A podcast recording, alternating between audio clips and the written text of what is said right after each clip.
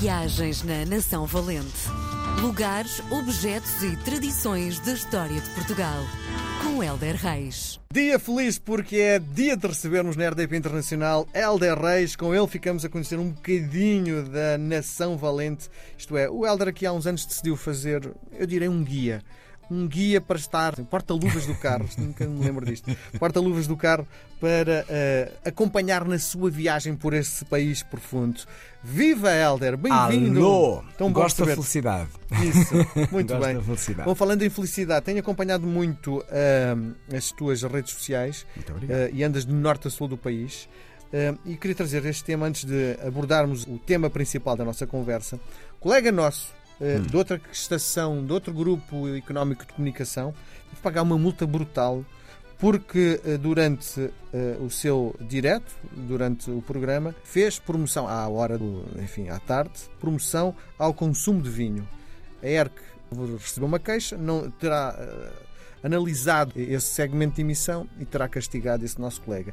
O que, eh, o que esta nota me prejudicou imenso, porque eu todas as semanas trazia um produtor de vinho, conversava um bocadinho com ele, experimentava o vinho eh, e a partir de agora com medo de ter repercussões não só na minha vida, mas também para a empresa, decidimos acabar com isso. A tua opinião como espectador e também como, no fundo, eh, protagonista de momentos de televisão. É assim, sabes que há um horário, não é? Portanto, não é todo dia que não podes falar de vinho.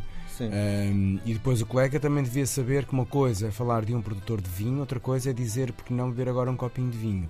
Um, e eu, eu falo uh, regularmente com um produtor de vinho uh, à tarde.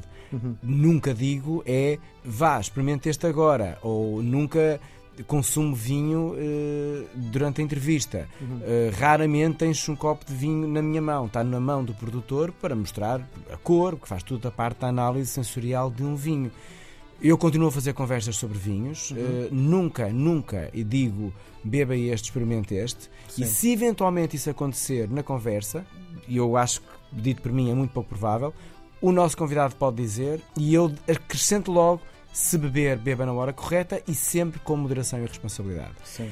Agora, uma coisa é tu falares de um empreendedor um jovem empreendedor de vinho e, e, estás a falar dele e do trabalho dele e, e de qual é, quais são as castas e qual é o terroir e, e quem desenhou o rótulo e, e, qual é o mercado que ele tem e começou do zero e era médico e agora produz vinho. Isto é uma história, quer dizer, não, não, vou deixar de a fazer por causa disso. Outra coisa é dizer, ah, isto é ótimo, são três da tarde, bom, agora, agora ainda é cedo, mas às três e meia beba um copinho para esquecer. Isto é horrível, não é? Sim. Portanto, depende muito da forma como tu conduzes a conversa. Sim. Sabes exatamente o que eu estou a falar, não sabes? Por acaso não. Não. Muito bem. Bom, vamos ao tema que nos traz à conversa hoje. Não tem vinho, mas tem ouro. Eu gosto muito eh, do, dos nomes das terras e quando vou assim nas minhas viagens e, e vou, vou, vendo e gosto sempre de saber, mas porquê? Mas porquê? Algumas é óbvio porquê, outras nem por isso.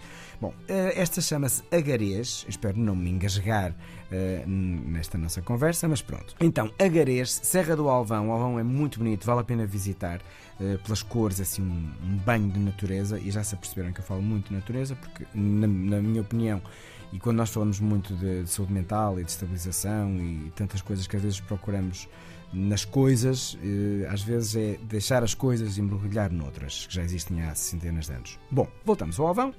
Uh, então, diz-se que antes de ser agarês seria aragonês, devido aos seus fundadores serem de Aragão. Então estava, estava, o povo a trabalhar no milho, nos campos, na altura em que não eram transgénico, e quando encontram um grande filão de ouro que parecia nunca mais acabar. Isto é um mito ou uma verdade, não sei.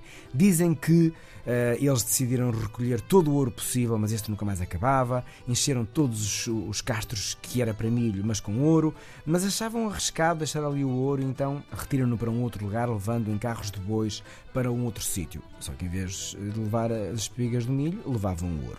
Pelo caminho, o diabo apercebeu-se do movimento e escondeu-se a apreciar a faina da recolha do ouro. E o diabo podia ser um ladrão qualquer.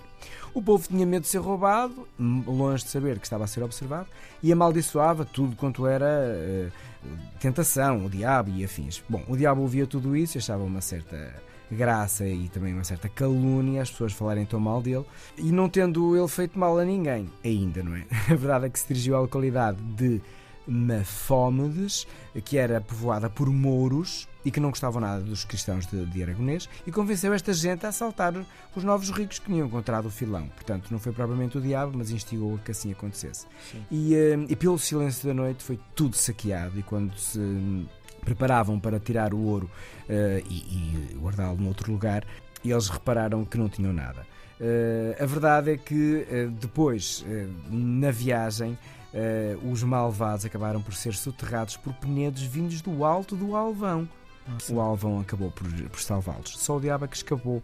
E um casal decidiu reconstruir o lugar e deu-lhe o nome de Agarês.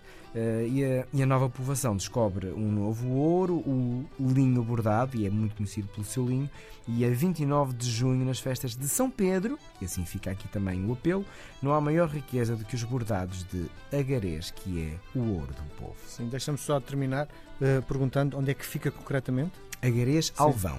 Alvão, muito bem. Nós voltamos a falar na próxima semana, Helder. Um, um beijo grande. coração. Até para a semana. Viagens na Nação Valente. Lugares, objetos e tradições da história de Portugal. Com Helder Reis.